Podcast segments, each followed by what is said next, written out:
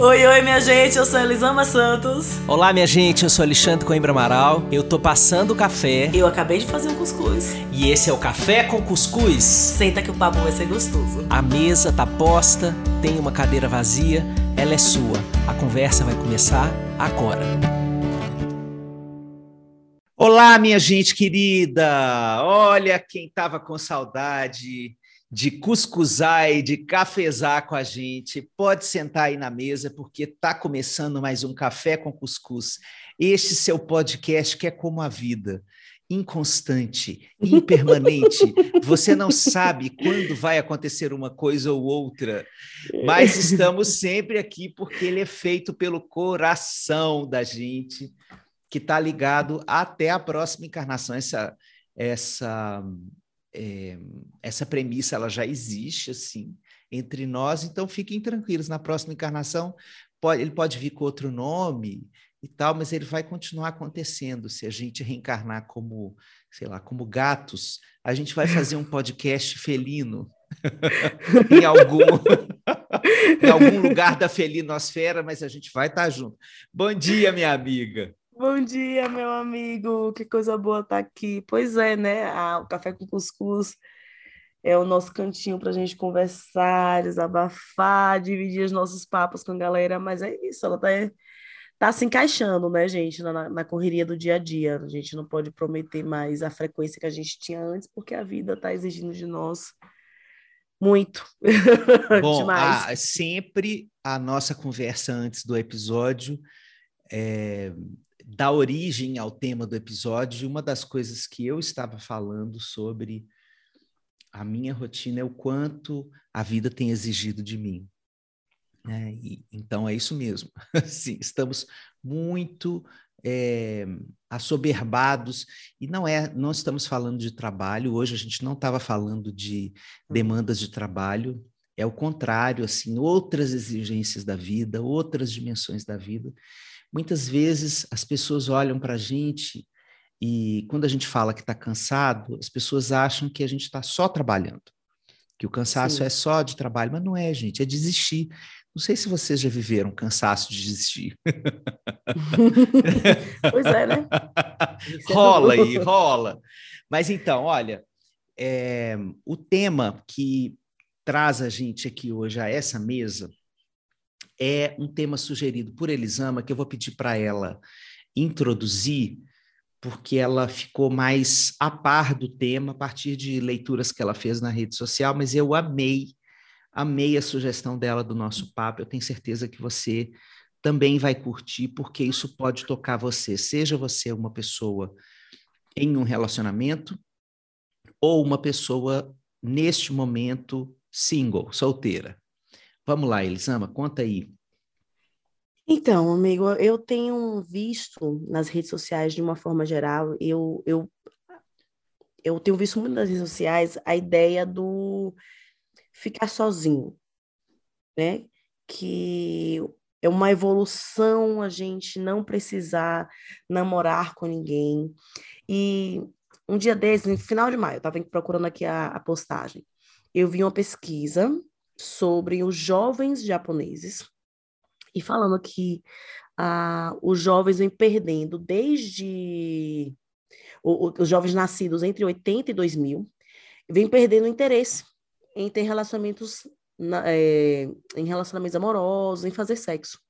Aí na pesquisa falava o seguinte, que esses jovens entre dois, 1980 a 2000, 70% deles está solteiro, mais de 40% são virgens, virgens e 35% vivem sozinhos, absolutamente sozinhos. E aí, os comentários dessa pesquisa eram comentários falando: nossa, que evolução, esse é o lugar que a humanidade tem que ir. Para que relacionamento amoroso? O relacionamento amoroso não existe. Cortando essa parte, esse, pega essa informação e agora eu vou trazer outra informação. Conversando com uma, uma moça, num, um, um trabalho que eu estava fazendo ali naquela sala de maquiagem, a mulherada toda batendo papo. Ela me contou que a filha dela, não, a sobrinha dela, decidiu, falou com a mãe que ia retirar o ímã com o coletor menstrual.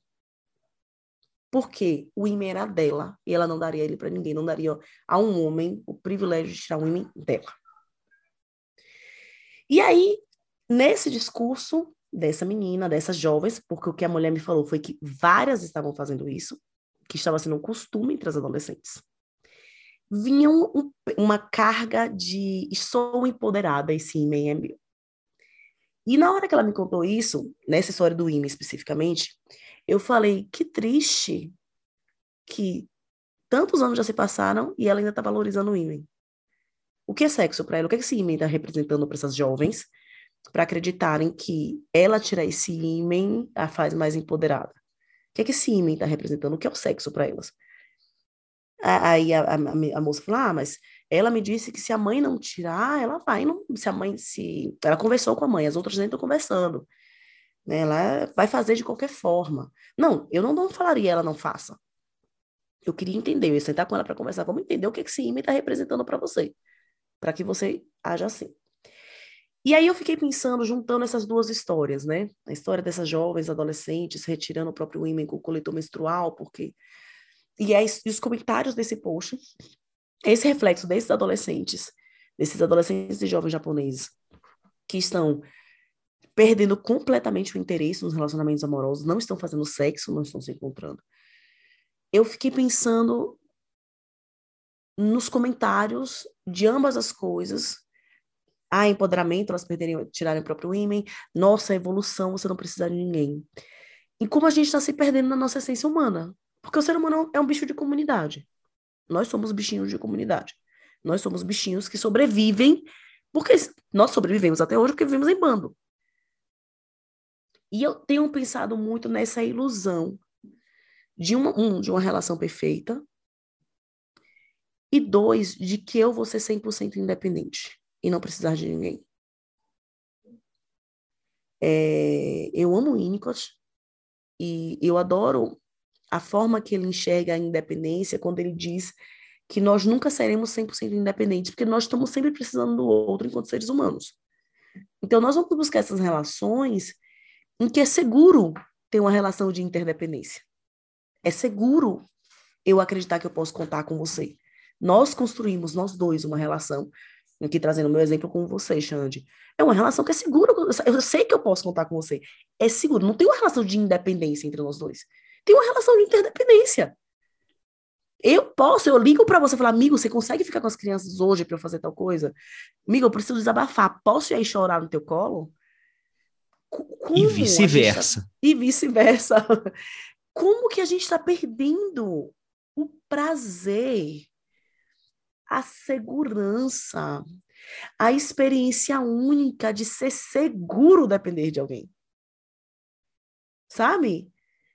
Que é gostoso. Eu não estou disputando o poder de esse imen é meu, é seu, é gostoso. A gente está junto. Sabe? Eu não tô, ai, a evolução é ficar sozinha. Não.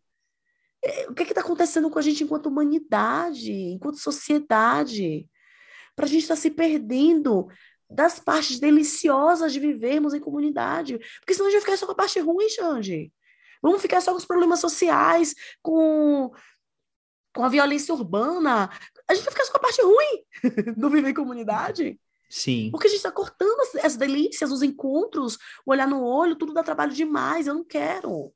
É melhor ficar na minha casa com Netflix, porque não tem a parte ruim, a parte difícil de, de, de ter que lidar com o outro. Não vou negociar com você. Não vou negociar o filme. Não tenho que sentar para negociar o filme com você. Vou fazer o que eu quero. Cara, mas quantas vezes negociar o filme e ver até um filme que nem era o que eu estava gostando tanto assim, quando acabou, eu fiz, nossa, amor, que filme maravilhoso, obrigada por ter insistido, ele é incrível. Sabe assim? Quantas Sim. experiências vêm do outro? e que ampliam nossos horizontes, nossa forma de ver o mundo e que nos enriquecem enormemente. É, como que a gente está se perdendo da delícia do encontro? Porque sim, é difícil e tem encontros que são terríveis para a gente, mas não dá para acreditar que é tudo uma bola só, não dá para jogar o bebê fora com a água suja do banho. E eu tenho percebido, notado é, nessa nos comentários, no ativismo, nas militâncias virtuais, essa, esse bebê que está indo com a, com a, ralo com, com água suja o tempo inteiro, sabe? Uhum. Bom,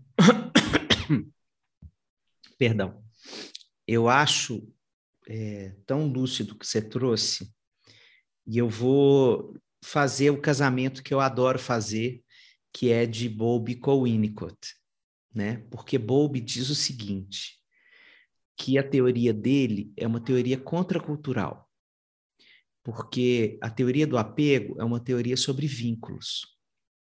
Embora ela tenha sido escrita lá na modernidade ainda, é, já tinha o cheiro da pós-modernidade, desse individualismo, desse suco neoliberal que a gente está tomando agora, né? E, e o Bowlby dizia, é uma teoria contracultural porque eu não acredito nessa falácia de independência. Eu não acredito que a meta da adultez seja a independência. A meta da adultez, para mim, e o conceito para ele de saúde mental, é você ter uma rede bem constituída de pessoas de todos os tipos que te amparem em várias dimensões da vida, é, que te deem segurança no aspecto técnico da sua profissão, mas também no aspecto emocional da sua relação familiar, ou que te dê amparo para a sua sexualidade, que te dê amparo para a sua necessidade de, de ser reconhecido pelo seu passado, que tenha gente que possa conversar com você sobre quem você foi. Então, a rede é composta por essa enormidade de gente que cumpre papéis muito diferentes entre si, é, e que é nessa convivência que é, é tem muito de autonomia, porque você escolhe quem você coloca para dentro dessa rede, você escolhe quem é a sua figura de apego central, que ele chama, né? que é essa figura é, que você hierarquiza no meio da, da sua comunidade, você fala assim, olha, na hora que eu estiver passando um aperreio, é para esse colo aqui que eu vou. Isso é uma, isso é uma escolha genuína do coração. Né? Então, a gente tem autonomia para colocar as pessoas nesse lugar e as pessoas têm autonomia para nos colocarem nesse lugar. E é desses encontros entre essas pessoas que geram essa sensação de segurança, que constrói esse amparo para os medos da vida, é que a gente consegue ser minimamente saudável. É isso que ele acredita que é saúde mental, por isso que ele não acredita na é, mentira, na fake news da independência. Né? É, e que essa mentira tem sido contada tantas vezes que, na nossa época, as mentiras contadas muitas vezes estão ganhando status de verdade. Né? Então, é, essa mentira está sendo contada muitas vezes é, e nós estamos acreditando que é possível ser independente, que é possível eu construir uma vida desvinculada das pessoas. Né? É, e aí é importante a gente falar disso nesse momento em que essas violências todas da sociedade estão vindo à tona. Eu acho que isso pode ser uma fase em que as pessoas estão precisando de mais silêncio, mais privacidade, é, mais intimidade consigo mesmas para conseguir entender em quem elas vão se transformar depois que elas integrarem essas violências todas com as quais elas estão entrando em contato, né? Cada um no seu quadrado, né? Por exemplo, gente descobrindo que foi é, uma relação abusiva e não só um casamento, né? Mas que teve muito abuso dentro daquela relação e aí eu caio mesmo num luto, num bode, assim, meu Deus, o que foi que eu vivi? Para onde eu vou depois disso? Então tem um tempo mesmo de processar essa coisa e é muito provável que esse tempo peça um nível de é, solitude, que é essa capacidade de ficar sozinho e achar que é isso que você precisa. Né? Agora eu estou precisando mesmo ficar sozinho, ficar quieto, é, eu e minha terapia, eu e o meu silêncio, eu e a minha meditação, eu e eu e o meu, o meu choro, eu e a minha raiva, eu e a minha decepção, eu e o meu luto. É, eu acho que isso é um tempo, é uma fase. Agora, é, glamourizar, como você disse, né? Isso como um, uma possibilidade de se vincular à vida dessa maneira, eu sinceramente desacredito. É, o Anthony Giddens, né, antropólogo norte-americano, ele fala uma coisa muito bonita, que nós é, estamos vivendo uma transformação das relações íntimas. Então, nós temos, ao mesmo tempo, o que ele chama de amor romântico, que nós conhecemos muito bem, que é esse amor é, arrebatador, avassalador, que é uma ficção, né? Nós inventamos essa história. Nós continuamos contando essa ficção. E agora a novidade pós-moderna é o amor confluente, esse amor que a fila anda. Né? Então eu vou ali, fico com uma pessoa, pego uma pessoa no Tinder, etc., e depois volto para minha casa.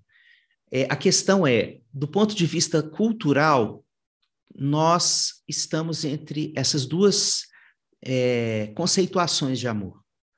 A gente quer culturalmente ser só o amor confluente, mas a gente ainda está muito atrelado ao amor romântico. Pode ser que a gente entre é, no futuro em uma outra condição cultural, mas a gente ainda tem muito desejo de construir um amor até que a morte nos separe. É, às vezes a gente se envergonha disso, porque parece pouco empoderado.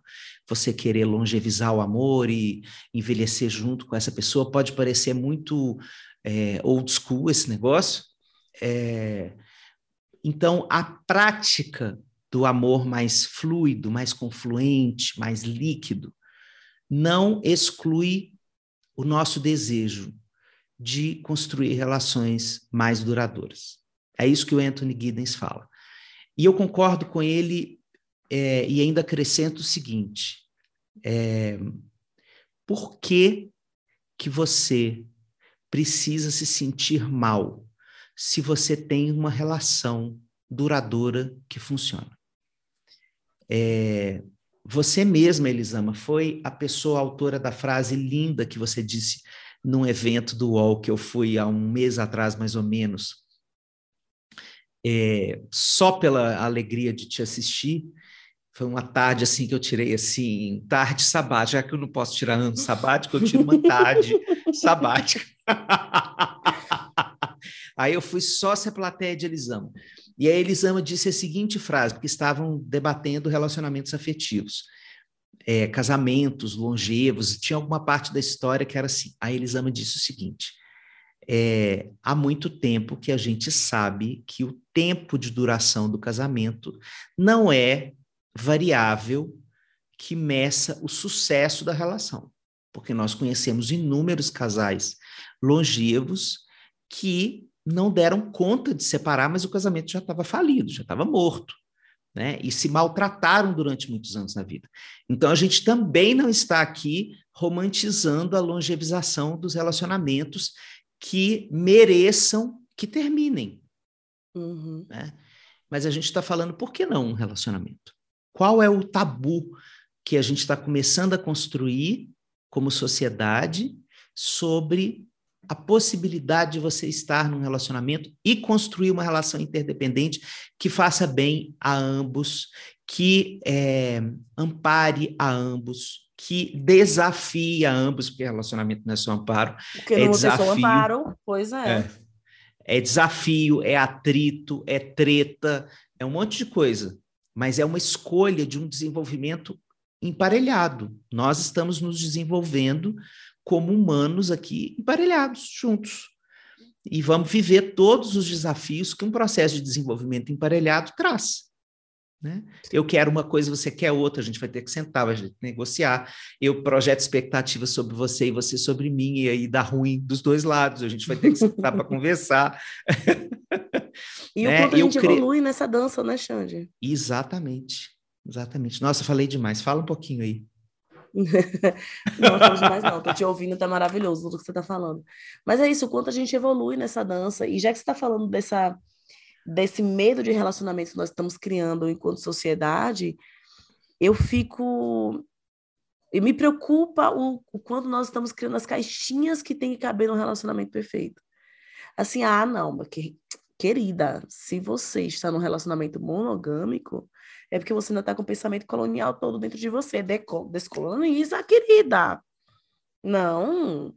Isso é pura dominação, você pensar no relacionamento monogâmico. Você quer ser mãe? Você tá sendo. Você sabe como porque o papel da maternidade. Sabe assim, todas as escolhas individuais que nós temos, e nós somos, somos um caldo dessa construção social, sim. A gente não pode ter uma escolha que é consciente. Pô, eu, tô, eu tenho uma relação monogâmica. É a melhor forma pra gente, é como a gente está se achando, é como a gente se entende. Quem é você para falar que a minha relação é errada? Quem é você para bancar o super evoluído e falar para mim, querida, relação de verdade é amor livre? Quem disse que meu amor é preso? Não sei. Quem foi que contou que meu amor é preso? Meu amor não é preso. Meu amor é bem livre, obrigada. Sabe? Então, assim, a gente está criando é, mecanismos, e aí você falou algo no comecinho da nossa conversa, né, que a gente está vivendo na sombra de todos os ativismos, depois queria até que você falasse sobre isso, a gente está vivendo essa sombra de todos os ativismos, então, assim, o relacionamento perfeito é aquele relacionamento que não tem nada disso daqui. E aí tem uma lista de cinco páginas do que o relacionamento não pode ter de jeito nenhum caia fora, porque essa não é a pessoa evoluída o suficiente, essa não é a pessoa consciente o suficiente. E a gente se relaciona com quem? Porque se alguém tiver essa lista de cinco páginas para se relacionar comigo, cara, fudeu. Estarei sozinha. Não vai estar rolando. Porque eu não vou conseguir preencher essa lista de Elisama não tem isso, isso, isso, isso, isso, isso, isso aqui, na lista de cinco páginas, do que a pessoa ideal, desconstruída o suficiente para a gente se relacionar. Nós estamos ficando intolerantes à diferença. Exatamente. Nós Exatamente. estamos ficando intolerantes à construção da evolução em conjunto. Vocês têm que chegar na minha vida pronto, mesmo que eu não esteja pronta. Mas você tem que chegar na minha vida pronto, amor. O você que é um chegar... tremendo de um narcisismo, né? Não é, cara. Para para pensar. Assim, do que, que a gente está que, que a gente tá fazendo? E aí, você está aí sentado no, no, no, seu trono do relacionamento, da solitude, não preciso de relacionamentos amorosos, porque eu sou evoluída. Enquanto você está sentado aí nesse trono, você julga o relacionamento de todo mundo e você não olha para suas faltas. O que me leva a acreditar que estar com outro é tão perigoso assim que eu prefiro estar sozinha? Não, eu não questiono isso. O nome disso aqui é evolução, Elisama querida. É evolução. Meu relacionamento monogâmico, ele é evoluído. Ou não monogâmico, meu poliamor, ele é evoluído. Então, a gente é, me irrita quando todo ativismo, ele te coloca uma luzinha iluminada na sua testa. Odeio. Odeio que trabalha com a comunicação não violenta e conversa com você como se fosse a única parte sensata da conversa. Com essas palavras nós não conversaremos. Ah, não, não, não. Você, você não está sendo um sentimento. Isso que você está me falando não é um sentimento. Eu gostaria que você pensasse no sentimento real. Ah, vá merda, né? Vá merda. Odeio quem não come bichos e se acha o ser mais evoluído do mundo porque é vegane. Amor, então, sabe assim, é, nós estamos utilizando esse conhecimento lindo que nós temos, estamos tendo com a sociedade, do que é violento, isso é perfeito. A gente dá nome, capacitismo, racismo, machismo, homofobia. Isso é lindo a gente dar nome para isso. Falar, cara, olha, isso aqui existe, isso machuca, isso dói, isso fere. Isso é incrível a gente dar nome a isso. Mas a gente está utilizando muitos desses conhecimentos para preencher o nosso próprio narcisismo de que nós somos incríveis. Porque eu não sou assim. Isso existe, isso está em você, mas não está em mim, amor. Você é fruto da sociedade bizarra, assim, assim, assim, mas eu, ah, eu já alcancei o nirvana. Tô numa outra dimensão dessa parada. Eu não vivo nada disso que você, Hellis Mortal, está vivendo. E aí a gente não tolera mais nada nem ninguém. Sabe, eu, eu, paro de falar com as pessoas, eu cancelo, eu queria, é, nesse mundo de rede social, eu quero cancelar todo mundo. Eu quero deixar Sim. de seguir todo mundo. Eu queria poder deixar de seguir a vizinha, o tio, o porteiro, a amiga, porque falou aquela frase ali que ela não se encaixou perfeitamente no que eu entendo como uma pessoa boa. E aí eu não tenho paciência pra gente igual você. Não vamos nos relacionar.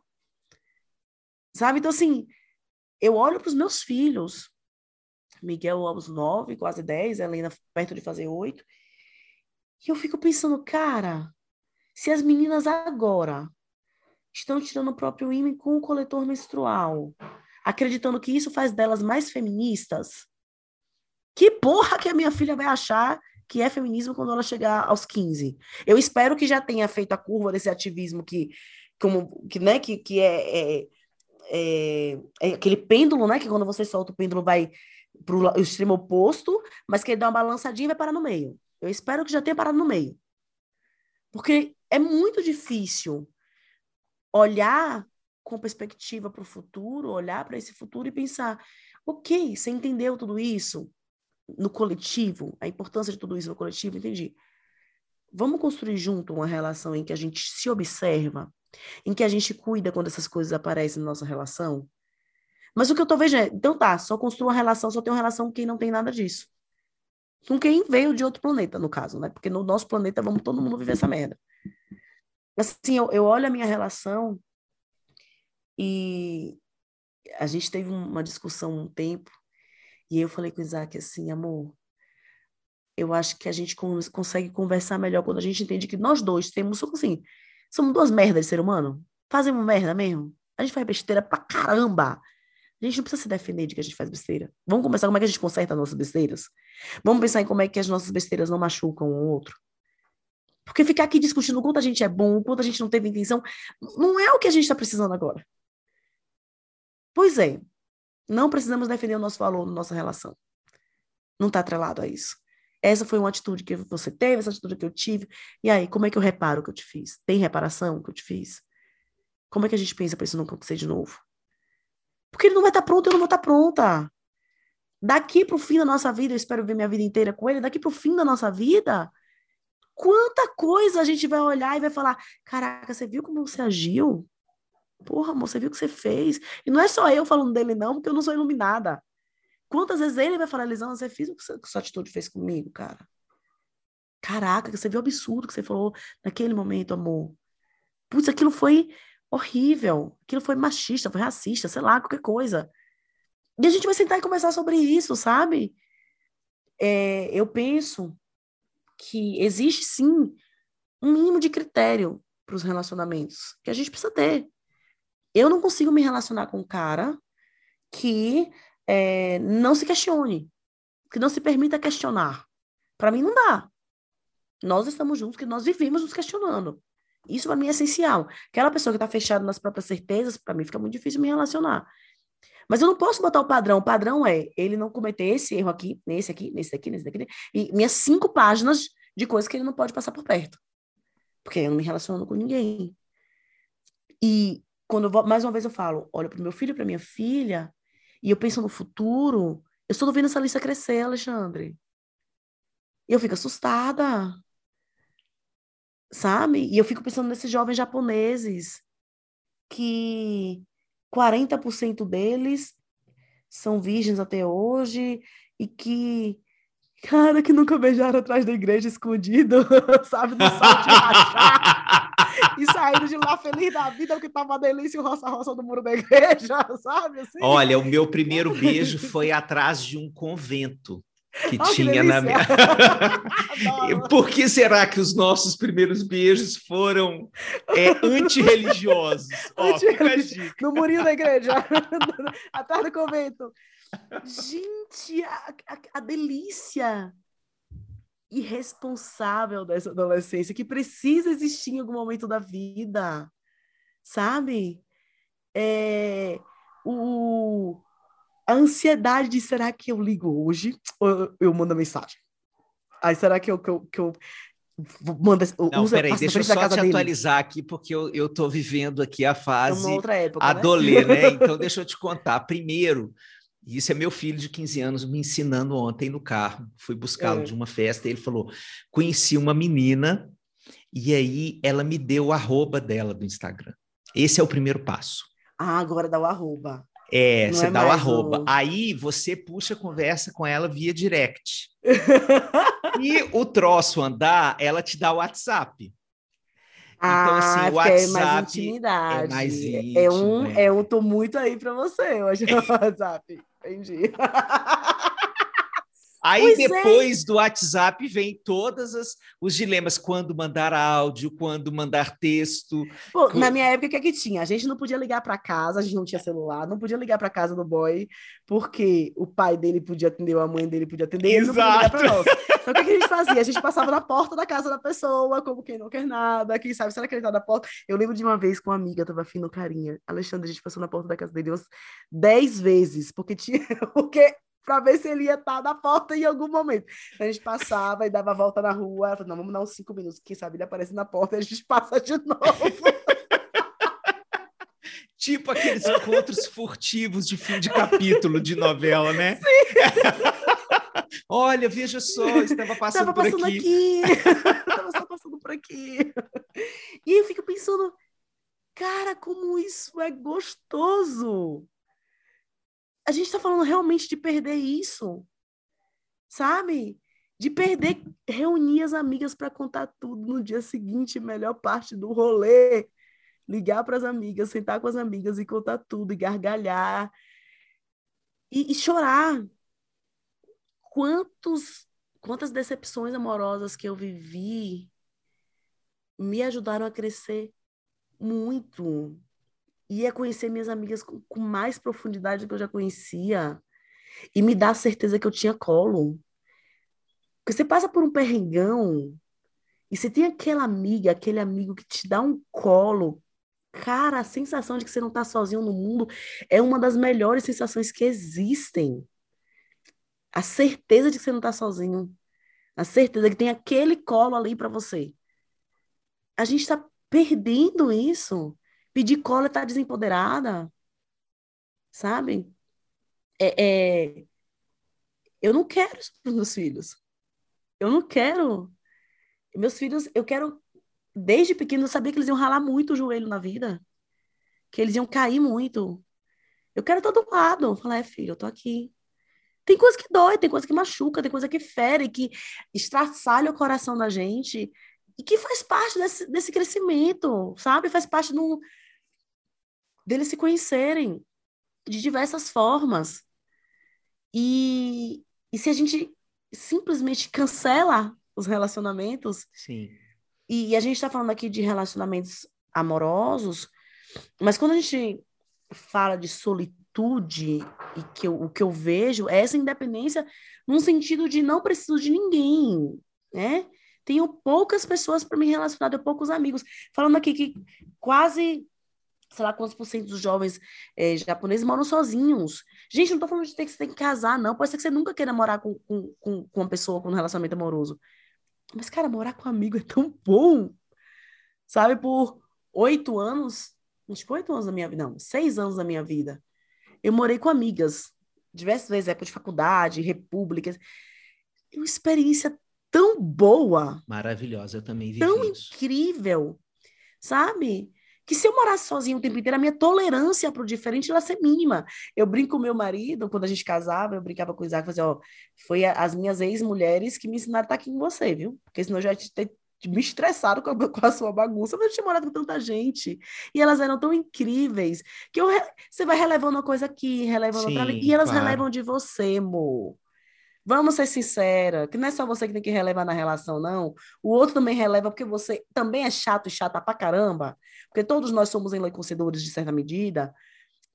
A gente está buscando um negócio nas relações que não existe e, e perdendo o frio na barriga, sabe? A, o prazer de, de um, um sexo com alguém que você adora, que é ensaiado, parece que foi ensaiado, sabe? Daquele gozo, que é um gozo que faz. Ah! A vida é maravilhosa. Não interessa se o mundo tá acabando, a vida é maravilhosa. Como que a gente tá perdendo isso, Xande? Ah, eu não sei se é porque eu, eu sou uma ariana que adora esses, esses desafios do, de relacionamentos, com esse acidente em touro, então eu adoro um toque, um cheiro, um gosto, que eu não consigo, para mim é impensável. É impensável a gente cancelar relacionamentos, sim. Impensável. Bom, é, eu acho que independente do mapa zodiacal, a gente pode pensar que isso é do humano e não do da, da conjunção cósmica na hora que a gente né? É, mas eu quero falar um pouquinho do que você sugeriu que a gente abordasse, que é essa sombra dos ativismos. Eu vou dar dois exemplos para vocês entenderem do que a gente está falando aqui. Quando o ativismo é, do parto humanizado cresceu no Brasil, eu estava lá. Estava lá com Dani desde os primórdios dessa história, fazendo parte de um movimento que eu acho importantíssimo, que resgata direitos sexuais e reprodutivos das mulheres, que coloca as mulheres no centro da assistência e está tudo certo. Mas houve um momento, por exemplo, em que é, se delineou uma cena muito fechada do que seria um bom parto. Tinha que ser em casa, tinha que ser na água, tinha que ser com música da Isadora Canto, tinha que ter fotografia de parto, é, depois tinha que ter uma super hora dourada. O marido tinha que participar é, da cena. Os maridos que não quisessem participar da cena seriam menos maridos. É, uhum. Ou teve um outro momento também que mãe não podia participar da cena do parto, porque senão uhum. a mulher não era empoderada o suficiente. Né? Uma, e o uma das querer, marcas. Queria querer. Ah, sim. Uma, mas uma das marcas do empoderamento feminino é você dar um toco na sua mãe na hora do sim. parto, porque ela só atrapalha. Não é verdade. Tem mães que apoiam, tem mães que são boas, tem histórias que são diferentes. Isso Nossa, é que é protagonismo. A minha mãe foi maravilhosa no, no, no parto de Miguel. Foi essencial, inclusive. Então, é, é, protagonismo é isso: é você dar ao outro o direito a ele escolher de acordo com a subjetividade e não a partir de um, de um, é, um checklist pre previamente dado a ele como o que seria o padrão ouro. Né? Então, isso aconteceu demais. Depois começou na, no ativismo sobre maternidade consciente. Aí você tinha que fazer cama compartilhada, amamentar até os 18 anos, você tinha que é, colocar numa escola diferentona, você tinha que. Aí teve a época de fazer homeschooling, é, que escola era uma merda, que não podia colocar escola nenhuma. Unschooling, né? É, e então a gente foi vendo assim essas caixas identitárias sendo criadas, uma espécie de um kit ideológico alternativo que você tinha que cumprir todos os requisitos, senão você não era uma boa pessoa. Outro exemplo que eu quero dar sobre isso: o grupo de homens que eu medi há cinco anos está vivendo uma fase muito sombria. O que é está acontecendo lá nesse momento desse grupo? É, a gente tem a convivência de pessoas que estão chegando porque é um grupo aberto, com pessoas que estão lá há muito tempo. Então, as pessoas que estão lá há muito tempo já se desconstruíram para caramba. Já é, estão muito mais atentas aos machismos, é, que é o objetivo do grupo. Né? É, e isso está criando uma dificuldade de receber pessoas nesse grupo que não estejam nesse padrão. Então, o que, que a gente está conversando terapeuticamente nesse momento do grupo. Olha, gente, o que, que nós vamos fazer para receber novas pessoas que não estarão no nível de desenvolvimento que pessoas que estão aqui há muito tempo já atingiram naturalmente, porque se debruçaram, porque quebraram a cabeça, porque já fizeram terapia. Isso aqui é uma terapia em grupo.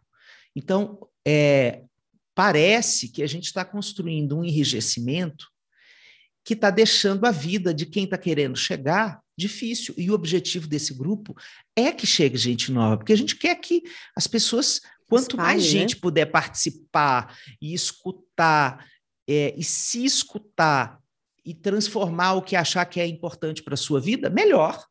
Então, veja que todo ativismo, a meu ver, passa por essa sombra, que é na hora em que eu me organizo num coletivo com uma pauta definida, é, eu formo uma bolha narcísica, nós contra eles. Eles, o lado de fora dessa bolha, são as pessoas que têm tudo de ruim.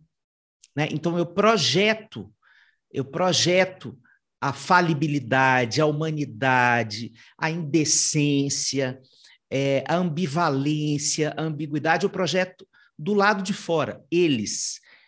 Os outros que não somos nós são as pessoas que precisam evoluir, melhorar, se trabalhar.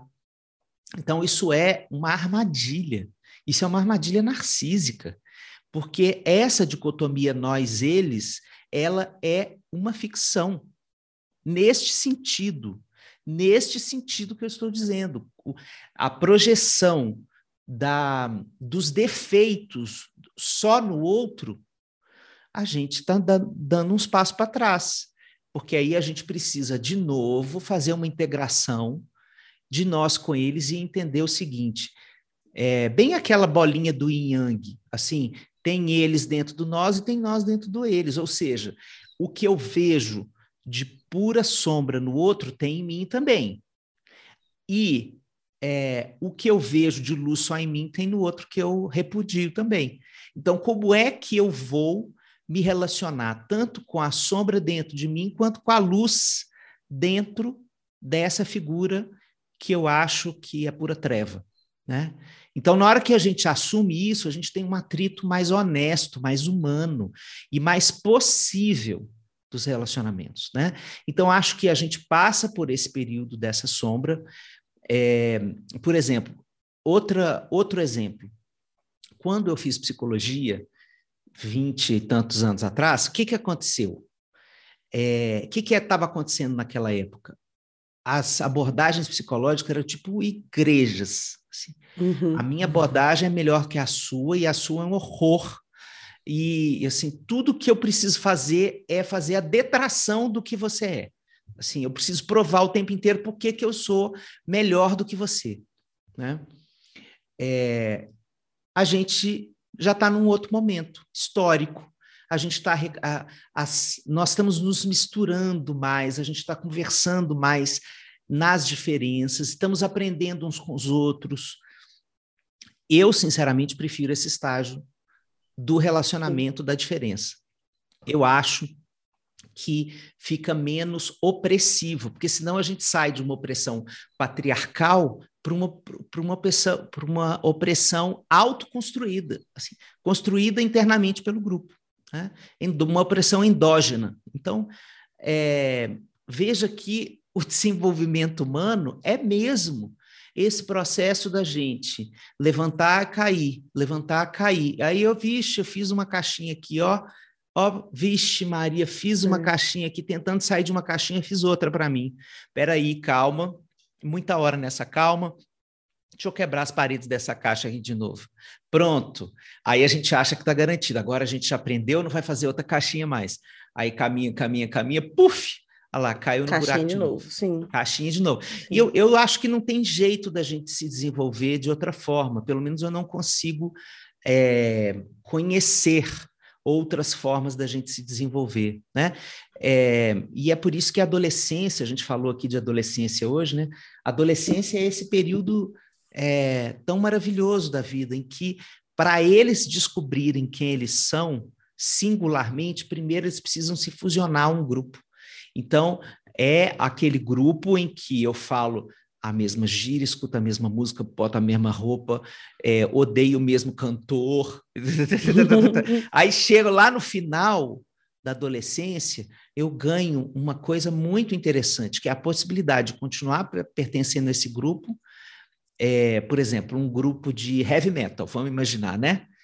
É, um grupo de gente que gosta de metal, de rock pesado. E de repente eu continuar indo nos shows de rock e adorar e ter a camisa e etc, etc. Mas chegar para os meus amigos e falar assim: você sabe que eu estou curtindo Marília Mendonça? é, e eu não ser defenestrado desse grupo, eu não ser né, jogado pela janela, porque eu assumo uma coisa que supostamente não estava dentro daquela identidade. Então, é, acho que nesse desenvolvimento que a gente tem vivido, né, desses ativismos como grandes identidades que estão se colocando na sociedade, às vezes a gente cai nessa armadilha. Sim, sim. É, acho que é isso, né? Eu, a gente não está de forma alguma aqui dizendo que você tem que ficar em relações abusivas, em relações violentas, nada disso, gente. É, é porque tem, tem que deixar desenhado algumas sim, vezes, né? Sim, sim. Não, não é disso que a gente está falando. A gente está falando desse ou você faz tudo exatamente como eu penso, você atinge, é, preenche, faz ticket em todas as os pré-requisitos para se relacionar comigo, ou a gente não se relaciona. Sim. Né? É, existem grupos em que eu vou me encontrar e eu não preciso explicar nada. É tudo tão fácil. A gente pensa tão parecido. Ir com os meus filhos para casa do Xande é muito fácil. É muito simples. Meus filhos podem correr lá do mesmo jeito, todo mundo brinca do mesmo jeito. Eu não tenho que explicar nada, eu não tenho que ficar lerda. Pois é, mas de vez em quando eu vou para aquela reunião. Mas peraí, calma, mãe... tem sim, não é tão simples assim, não. Tem que trazer bolo, tem que trazer. não venha, não, não é tão simples assim, vem, vem. não. pois é. Os né? meninos aqui. Gente, Elisama vem aqui amanhã. Eba, o que, que ela vai trazer? o que, que eles vão trazer dessa vez? pois é, e vai ter aquela reunião que você vai, que você vai ficar um pouco alerta, porque tem aquela mãe que você sabe que, putz, seu filho vai encarar ali, ela briga com o filho dela e dá uns tapas, e aí você tá, você vai ter que lidar com aquele incômodo inteiro e com aquela situação difícil toda. E... Pois é, mas a gente não pode ficar preso na nossa bolha o tempo inteiro, sabe? Não dá. Não dá pra gente. E, aí, trazendo para esse ano, pra gente concluir, esse ano específico, esse ano de eleição, não dá para a gente deixar de falar com todo mundo que a gente acha que é fascista, só porque ainda apoia o Bolsonaro. Porque não significa necessariamente que essa pessoa é fascista. Se todo mundo que votou no PT ano passado, na última eleição, votar, a gente não ganha. A gente está precisando de mais. Isso. Nós precisamos de diálogo. Ah, é difícil? Pronto. É difícil. Ah, Elisama, corte lacaniano nessa sua fala, não quero falar mais nada. Eu quero deixar essa essa mensagem à nação. Por favor, conversemos. Minha Vamos gente, ai aqui. que saudade eu tava de cuscuzar, meu Deus do céu, Ave Maria. Bom, Elisama, obrigado, que conversa linda, minha amiga. Sigamos. Sigamos. Sigamos. Obrigada, meu amigo. Até o próximo episódio, minha gente. Um beijo enorme. Beijo, meu povo. Tchau, tchau.